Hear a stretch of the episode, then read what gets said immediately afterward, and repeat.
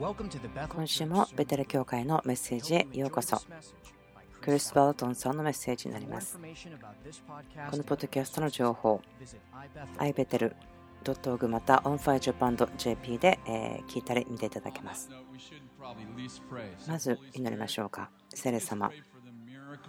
奇跡を祈ります。私が40分しか時間がなくでも2時間のメッセージをしたいのでどうぞ奇跡をしてくださって時を引き延ばすかもしくはメッセージを短くしてください。あなたが必要だと思う方を選んでください。アメン。はい、えー、多分メッセージが短くされるかなと今感じていますけども先週ですね私がメッセージをしてそのま預言者という話をしていましたけども終わりのところで偽預言者という話をした時にいた方はどれぐらいいるでしょうか？残りの方はどこにいましたかね？すごく少ない人しか手を挙げていませんね。まあ、とにかく、え汚かったことも許しますよ。ちょっと考えていますけど、ま私が考えているということだけでも新しいパラダイムです。え少しレビューをですねした方がいいかなと思うんですね。復習をしましょう。え私は台湾にいたんです。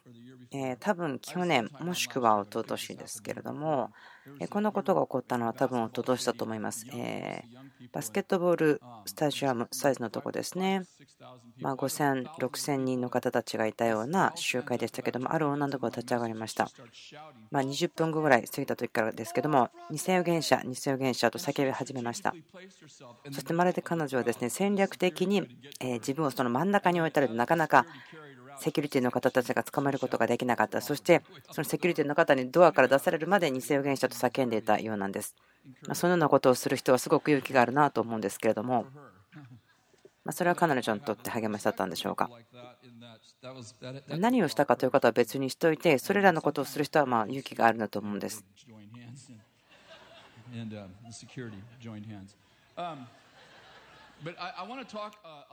私が話したいことは、その偽預言者ということなんですけども、まあ今日はペンテコステの日曜日でしたね。私あんまりえイベントとか覚えていないので、そのお誕生日のことも忘れてしまうんです。でも、ビル・ジョンソンさんのお誕生日を覚えています。なぜならば、ビルさんはお誕生日にえプレゼントを人々に与えるんですね。去年私、彼に言っておいたんです。私はビルさんの霊的な息子なので、でビルさんはいつも家族にはプレゼントを買うので、私も今年はビルさんのお誕生日を楽しみにしています。でそのことをカレンダーにつけておこうかなと思っています。まあ、え今日がですね、ペンテコステの日曜日だよということはあまり知りませんでした。そして、ペンテコステというイベントが日曜日に起こったのかということも私知りませんけれども、ペンテコステが起こったということはもちろん知ってますが、それが日曜日だったかということは分かりません。まあ、とにかく。まあ、もし皆さんがその意見を語られたかったらですね、それはいい日ではないかなというふうに思いますけども。私の妻はですねよく威厳を祈っています。特に私が前で語っている時は必ず威厳で祈っているそうです。あ前の方たちはだいぶ祈ってらっしゃるようですけども、リーダーシップの方たちは私が説教する時にはですねよく威厳で祈っているそうですけども、とにかく進みましょうか？え先ほどから言っていますけども、まあ、復習ということをしたいと思うんですね。あのこの間聞いた方が今日もここにいますよというケースではあんまりないようなのでこのメッセージはま後半なので前半を聞いてなければ意味はあんまり分からないと思うんです。偽預言者の話それをする前にまずこの話ですね。本物の預言者がいるということ。マタイの5章17節イエス様はこう言っていますけども私が来たのは立法や原書を廃棄するためと思ってはなりません。廃棄するためではなく成就するために来たのです。イエスが来た時にそれは立法を成就するだけではなくて預言者ということも成就するということです。私たちがその立法の成就というのを考えた時にそれはもう立法の下に住んでいないということ、そして預言者も成就されたということならば、新約聖書には預言者はいないと考えてしまうのが簡単かもしれませんが、でも、エピソード4章ではこう言ってますね。そのキリストの賜物というところですけれども、使徒、預言者、伝道師、牧師、教師、そのようにして与えられたと言って書いてあります。エペソ書は新約聖書に書いてありますし、ですから私たち分かりますね。新約の時代にも預言者たちはいます。また、新約聖書の中にも、アガパという人が出てきたりとか、ピリポといって伝道者として書かれています。が彼の娘は4人の預言者であったと書いてあります。ですから、何人かの預言者、また女預言者、書かれています。また、預言の賜物、ペンテコステの日に、人の働き、2の17、エリックさんが今日そのところ読んでくださいましたけども、その御言葉が読まれましたね。終わりの日に私の霊をすべての人に注ぐするとあなた方の息子や娘は預言しとあります。ですから預言、預言者というのは新約、また新しい契約の中の大きな部分だということが分かります。十字架のこちら側ですけども、イエスが成就したということ、それは立法、そして預言者。私の提案ですけども、イエスが成就したということ、その立法、またその旧約聖書で出てくる預言者の役割、バプテスマのヨハネがいますけども、彼は旧約聖書の時代の誠に偉大な預言者としてありますけども皆さん知ってましたか？旧約聖書の方たちは御国の中にはいなかったんですね。御国を見たけれど御国ではなかったんです。なぜならば申請する必要がありますね。御国に入るには新しく生まれ変わらなければならない。ニコデモに言いましたよね。その御国を見るのも生まれ変わらなければならない。バプテスマのヨハネ。彼は旧約の時代の何か一番最後の人でした。旧約に出てくる預言者たち。興味深いことに、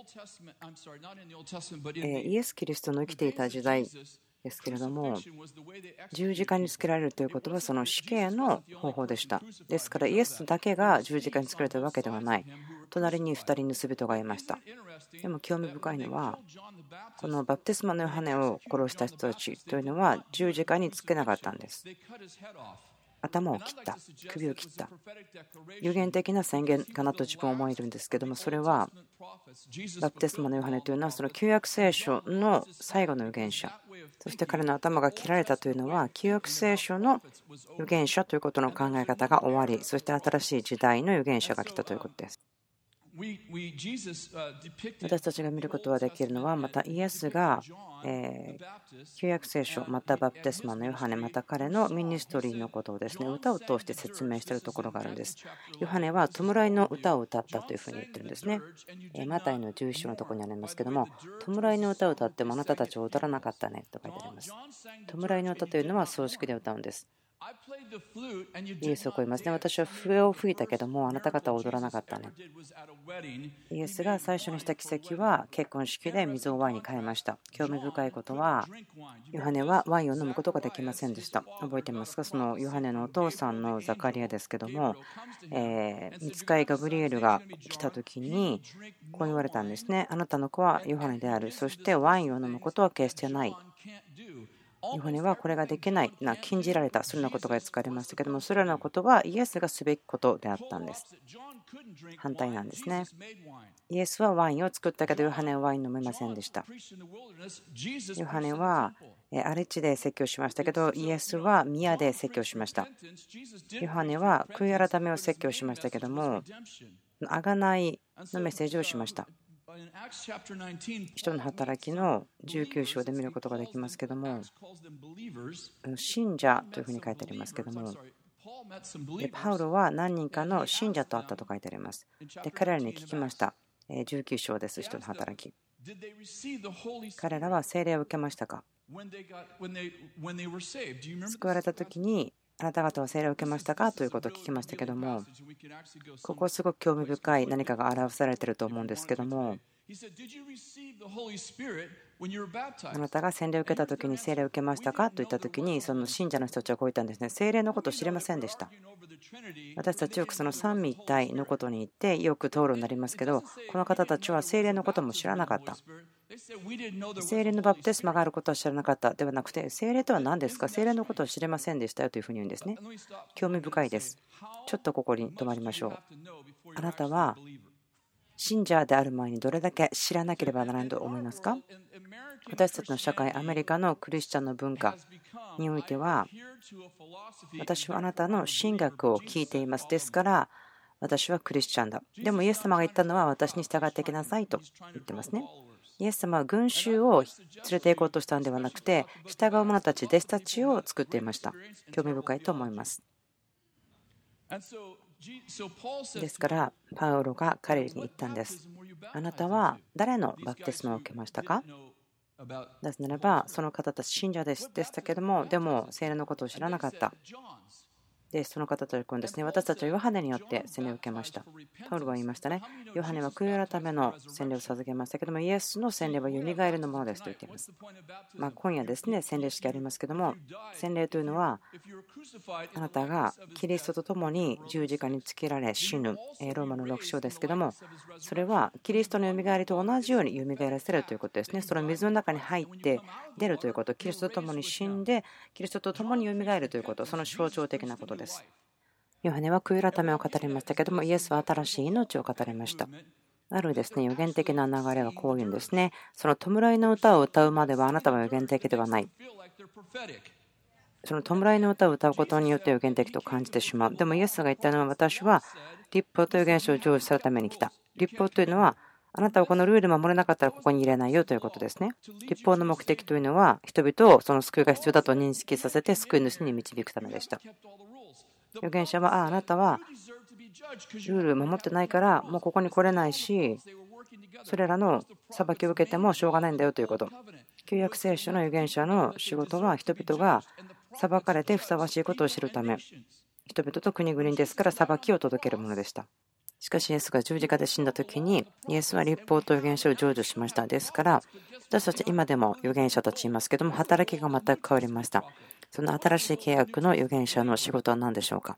第2コリントの5章17節誰でもキリストのうちにあるなら、その人は新しく作られたものです。古いものを過ぎ去って、身を全てが新しくなりました。これらのことは全て神から出ているのです。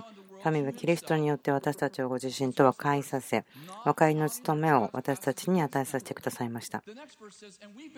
すなわち神はキリストによって、この世をご自分と和解させ、違反行為の責めを人々に負わせないで、和解の言葉を私たちに委ねられたのです。私たちのうちにいるキリストによって人々をご自身に和解させています。それは人々の戸が罪それを数えない。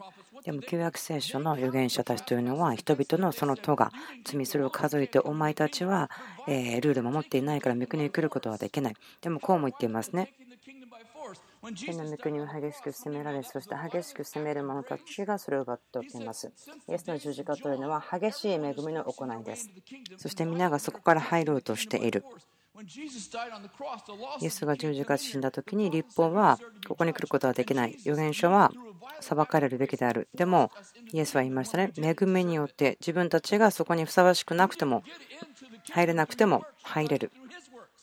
あなた方はキリストの働きによって御国に入るんです。私たちの仕事は恵みを人々に与える。恵みを受け取るのにふさわしくない人に恵みを与えるそれがあなたの予言的なミニストリーに影響を与えないわけがありませんね。ゴスペルというのは良いお知らせです。良いお知らせをゴシップすることです。ですから私たちは弔いの歌を歌っているわけではないんです。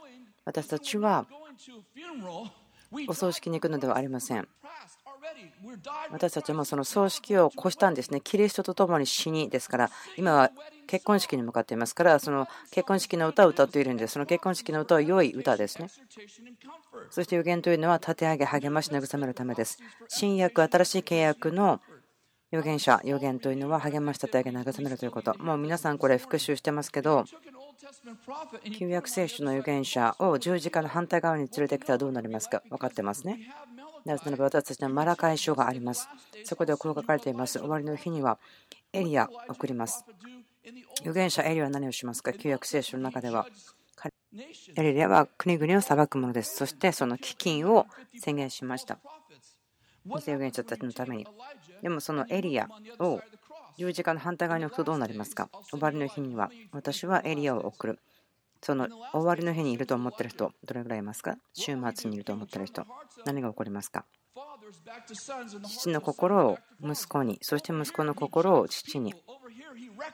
十字架の手前では人を裁きますが、反対側では和解するんです。新しい契約の預言者、新しい契約の預言、それは家族に和解をもたらします。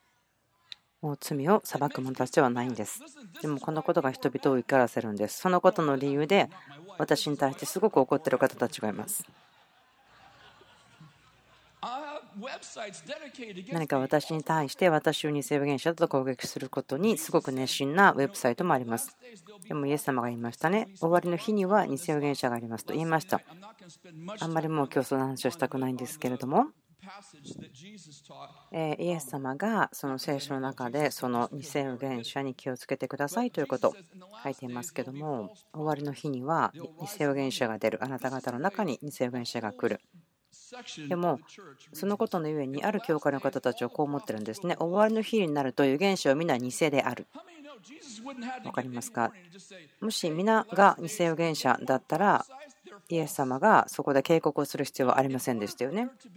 重要なことは、その偽があるならば本物があるということです。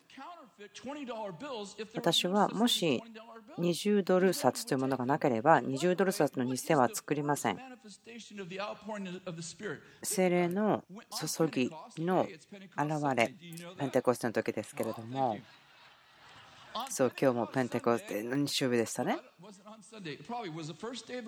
はい、多分週の最初の日だったと思うんですけども。精霊が注がれた時何をしましたっけ？彼らは威厳で語り予言をした。ペテロはこう言っています。終わりの日には全ての肉なるものに私の霊を注ぐ。それはヨエルからの予言ですけれども、あなたの娘、息子は予言する。年寄りは夢を見、若い者は幻を見るとありますけども、あなたの奴隷もまた女奴隷も予言する。予言する、予言する、予言する、3回繰り返していますけども、分かりますか？その新しい契約がとても力強く表される時には予言があります。ですから敵はその偽預言者を使うんです。なぜでしょうか？神様の偉大な働き、その印というものは予言だからです。もちろん敵はそれを邪魔したいですね。神は予言を通して働いている、働かれるのでそれを邪魔したいんです。神は6日間創造の技しましたけどもどうしてでしょうか？語りましたね。語ったことによって世は存在するようになりました。そして7日目にお休みしましたけどもその安息、休んだとありましたけども、永遠にそれからあとは安息としてとは書いてなくて、その次のま1日が安息というふうに言いましょう。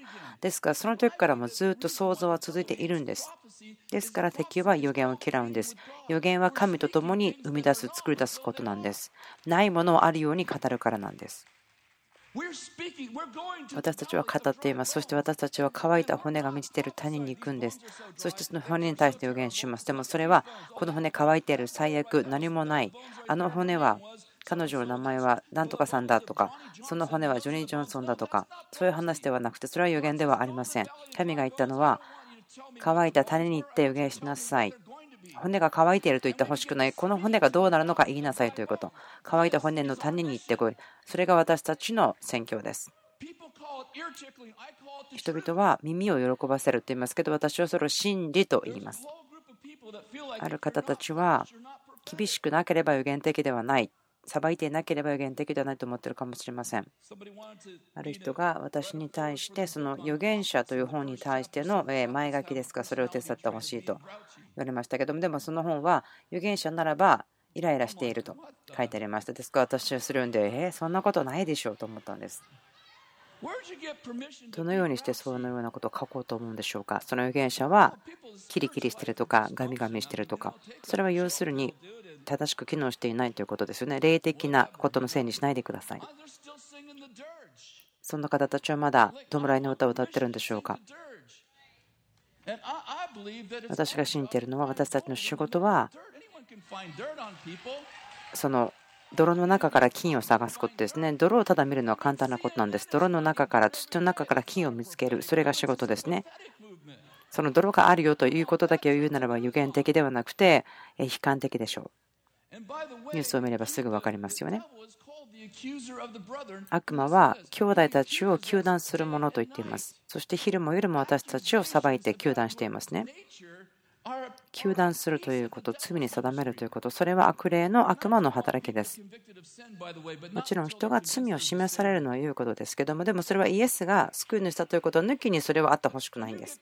救い主ということが分からずに罪だけの確信があったとしても、それを打つですよね、落胆することですね。問題がある前から答えがあるんです。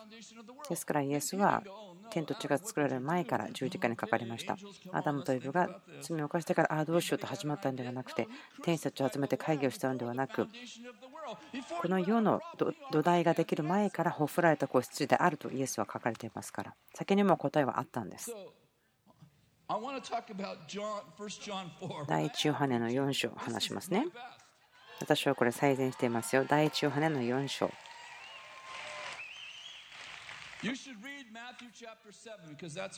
マタイの7章を読んでください。今までですね、25分ぐらいですけども話してきました。それは、イエスが偽預言者が紛れ込んでくる。それは、羊のような皮を着てやってきますという話。5つのことですね、偽預言者がやっている、持っていること。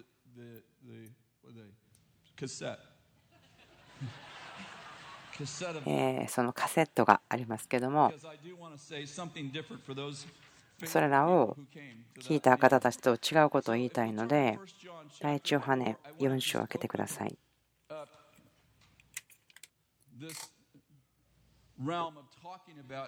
私たちは今日ですね、その偽預言者の話をしてますけども、偽預言者がどのようなものなのか、またそれをどうやって見極めるのかということです。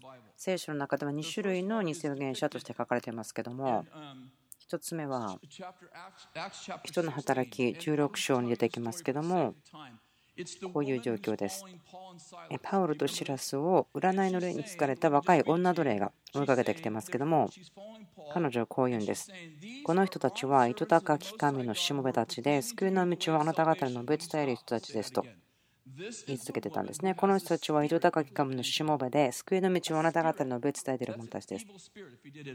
占いの霊、神様の7つの御霊ではなくて、悪霊です。悪霊です。わかりますか？彼女は予言をしたんですけども、この人たちは糸高き神のしもべたちで救いの道をあなた方に述べ伝える人たちですと言った。幾日もこんなことをするので困り果てたパウロはすごくパウロがイライラしたんですね。振り返ってその例にイエス・キリストの皆によって命じるこの女が出ていけと言った。すると即座に霊は出ていった。彼女の主人たちは儲ける望みがなくなったので、パウロとシラスを捕らえと書いてあります。この占いの例、私たちここから分かることができることがあると思うんですけども、それは、占いの例は、必ずしも嘘をつくわけではないんです。悪魔はあなたを壊すためなら真実を語ることができますよ。この女性は、この人たちは救いの道を語っている神のしもべですと言っています。偽預言者は、あなたに悪い言葉をあげる人という悪い言葉をあなたに語る人という意味ではありません。この女性が語ったことは良い言葉、でも占いの例によってそれを言っていました。もしもっと時間があれば話すことできますけども、アガパスという人は預言者。彼はパウロにこう言いましたね。ユダヤ人たちが来て、あなたをこのように縛り、違法人に渡すと。でもそこで起こったことは、違法人が彼らを縛ってユダヤ人に連れて行った。近かったけど完全に正しかったわけではありませんね。パウロが船に乗っていた時ですね、27章、人の働きですけども、予言されましたね。船のキャプテンを超えました。私たちは沈没する。みんなは死んでしまう。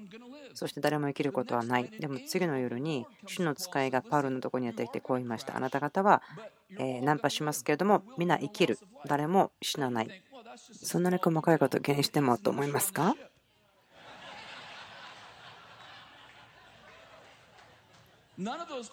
でもこの方たちは偽預言書とは言われませんでしたね。言葉が間違っていたからといって。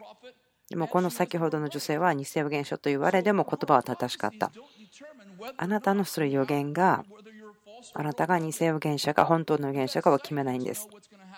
またその超能力者という方たちはあなたの将来の何が起こるか知っています。なぜならばその人たちが起こすからです。予言どのように成就するか分かりますか？起こるか分かりますか？あなたが予言した時に主の見つかいが聖書にこう書いてありますけども、詩編120編、神の声を聞き、その言葉を成就する。ヘブル書の一章、見つかりたちは、救いを受け取る者たちを助ける例であると書いてある。第一コリント11章ではこう言ってますけども、ある女性が正しい覆いにある時に、彼女たちの被り物が必要、天使のためであると。なぜならば、天使が私たちの祈りに応え、予言を成就させるからです。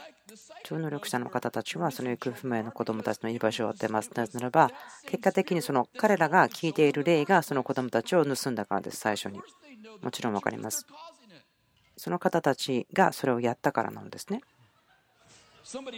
ある人がこう言いました。悪魔はあなたの思いにしてますか？悪魔があなたにあげた思いをあなたが持っているならそうでしょう。だから神様はあなたに秘密の言葉を与えました。あなたは神に語っても悪魔はあなたが何言ってるのかわからない。この祈りの言葉、威厳を語ること、悪魔は全然分かりません。悪魔は神の言葉を知らないので、それによって戦略を立てることはできません。威厳というのは人の言葉また天使の言葉。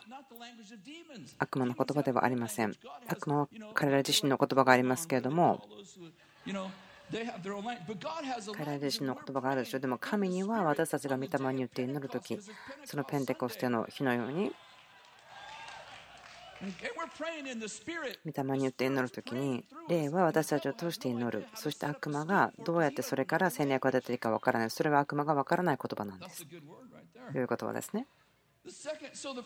ですから、最初の偽予言者のカテゴリーは、占いの例によって予言する者たち。2つ目は、御霊の賜物を受け取り、また預言者。そして神から離れた人。なぜならばローマの重章で言っているのは、名詞と賜物は変わることがないとあります。名詞と賜物、それは変わることがない。名詞、賜物、油注ぎによってミニストリーをします。賜物は能力を与え、メッシュはアイデンティティを与え、油注ぎは目的を与えます。神様から離れると、でも賜物と、えメッシはあなたが持っていってしまうんですね。油注ぎはなくなります。でもそうすると誰があなたに油注ぎますか？ですからあなたは正しい賜物。この人の働きの11章ですね。間違った賜物がありました。悪霊からもらっていた賜物ですから、彼女の能力は悪霊からものでした。でもこの場合は、神様からもらった賜物、メッシがある。でもそこから離れてしまうと、悪魔がその賜物を油注ぎ、神様があなたのために作ったそのハイウェイを使っているということです。そしてそれは違う種類の偽預言者ですよね。正しい賜物でも間違った心、正しい賜物、間違った油注ぎ。という言葉ですね。ありがとうございます。はい。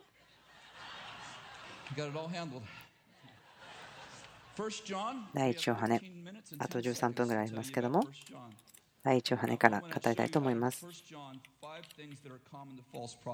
偽預言者ということでよくあるところですけども、語られることですけども、第1ヨハネ、こう言っています。愛する者たち、見ないでください。愛する者たち。霊だからといってみんな信じてはいけません。霊だからといってみんな信じてはいけません。隣の方を吹いて、もし私があなただったら全部霊だからって信じませんと言ってください。愛する者たち、霊だからといってみんな信じてはいけません。それらの霊が神からのものかどうかを試しなさい。なぜなら、その試すという理由は、偽預言者がたくさんいるんでできたからです。ちょっと止まりましょうか。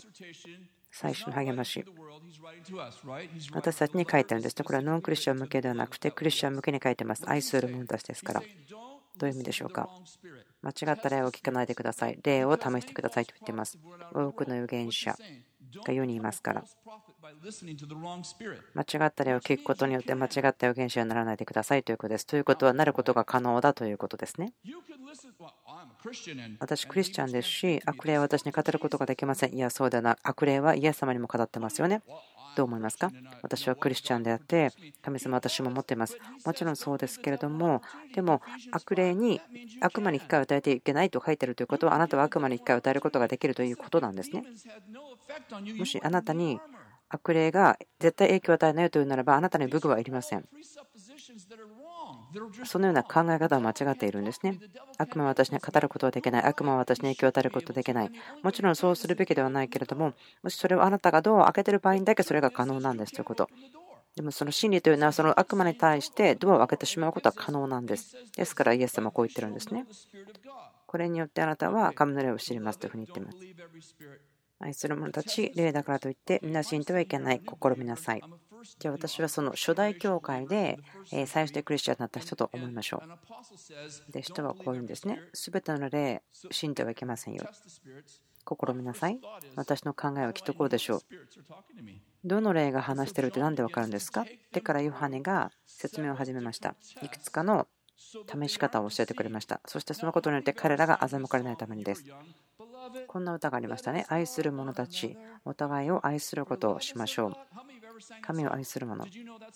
その歌知ってますか？それは偽予言者のことを歌ってる歌なんですよ。それは偽予言者のことを歌っているんです。どういくんでしたっけ？歌詞は。神を愛する者たち。神から生まれたものは愛を知っています。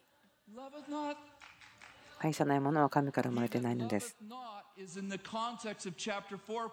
の4章から見たときに、愛のないものは神から分かりませんとあります。そしてそれは偽予言者だと言っています。偽予言者、それはあなたを本当に愛しているわけではなくて、その注目を欲しいがためにあなたを使っている。そしてこの歌はその偽の目的、偽の預言者だと思うんです。神を愛していない、愛を知らない。あなたがその霊を試すことができる。それはその霊が愛によって動機づけられていない。そしてそれらの霊から聞く人、愛によって動機づけられていない。それは反キリストから来るもの。悪魔は反イエスではないんですね。イエス・キリスト、油注がれたものの部分を憎むんです。そして悪魔は宗教が好きです。あの力がない形があるもの、それを好きですね。あなたが教会に行くこと悪魔は邪魔しません。力がない限りは。悪魔は力がない福音を大好きです。喜んでいます。わかりますか？悪魔はキリスト、イエスを愛さない。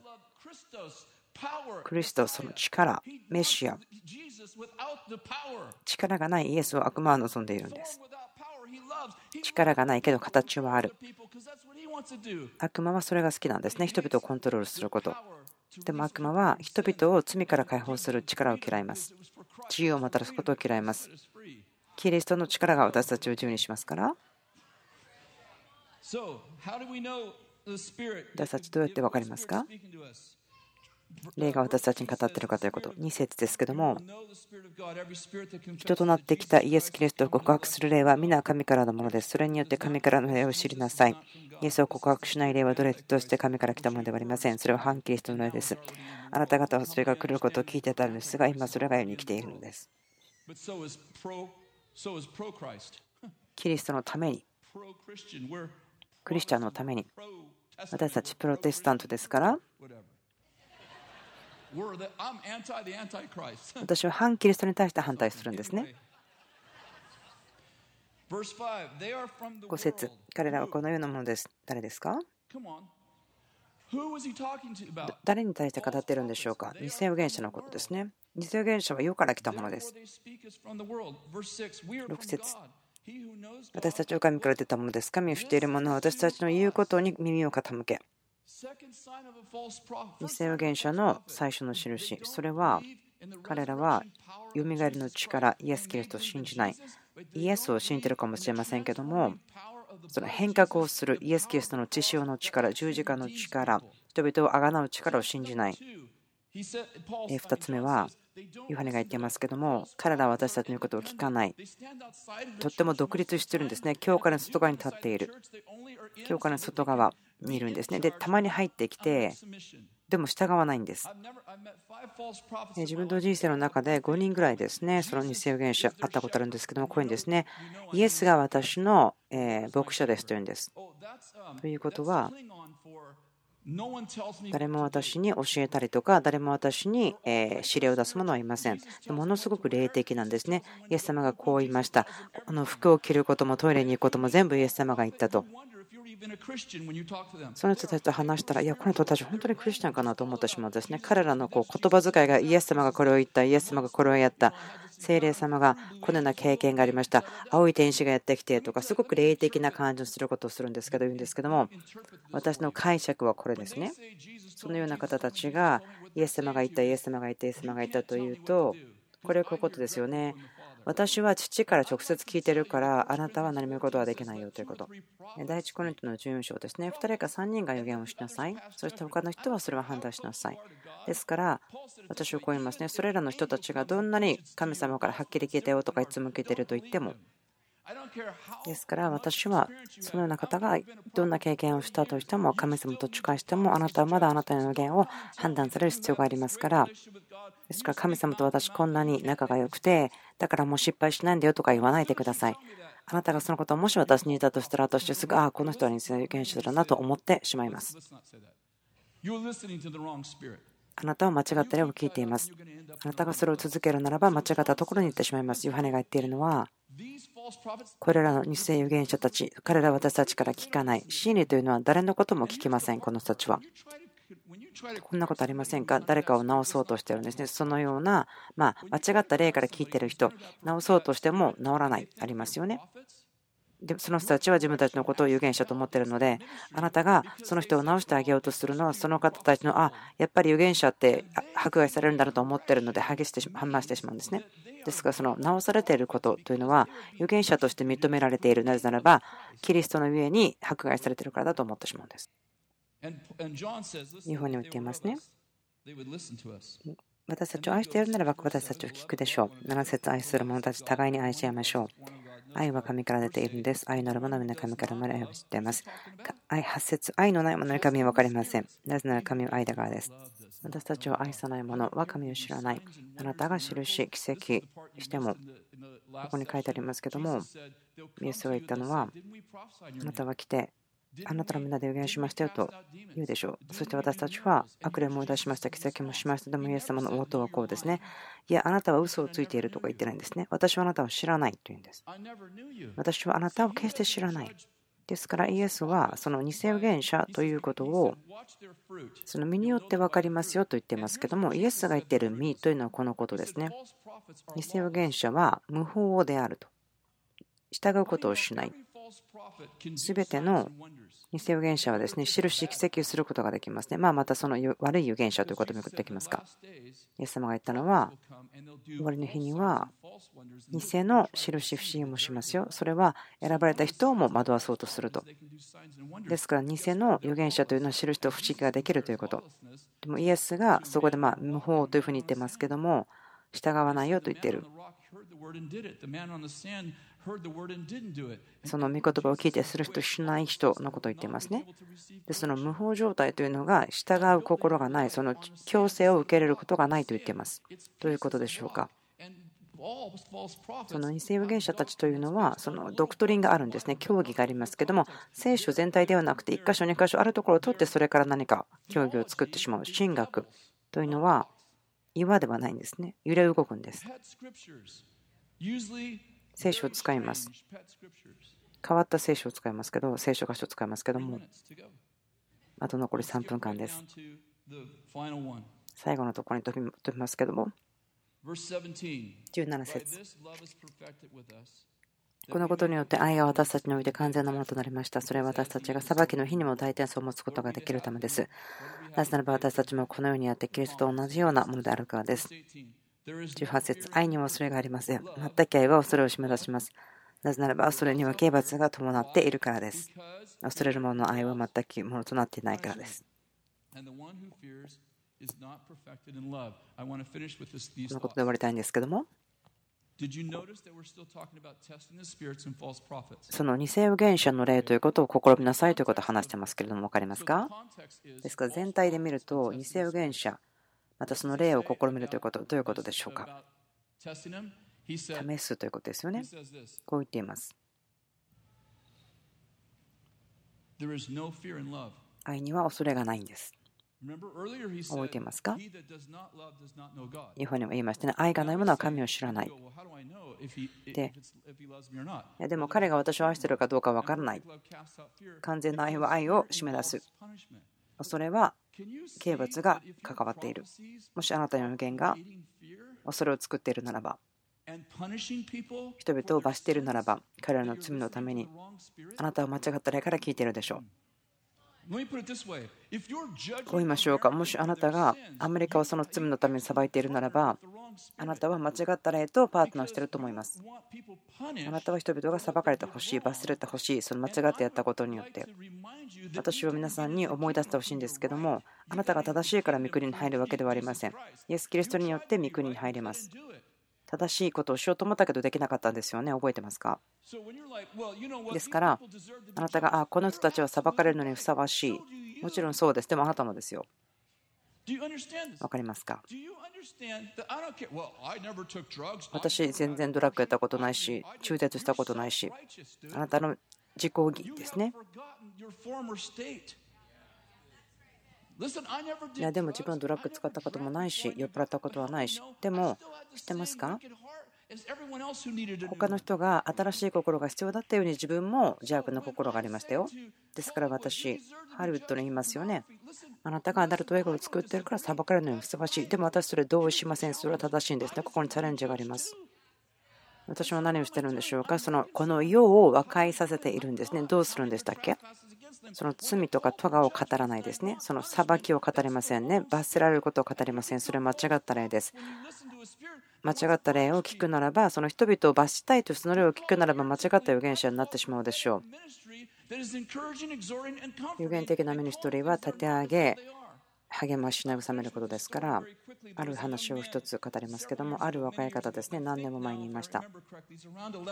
多分11年ぐらい前と思いますけども日曜日にメッセージしてました。彼は後ろの方に座っていましたけどもその人を立っていただいてですねこう言ったんです。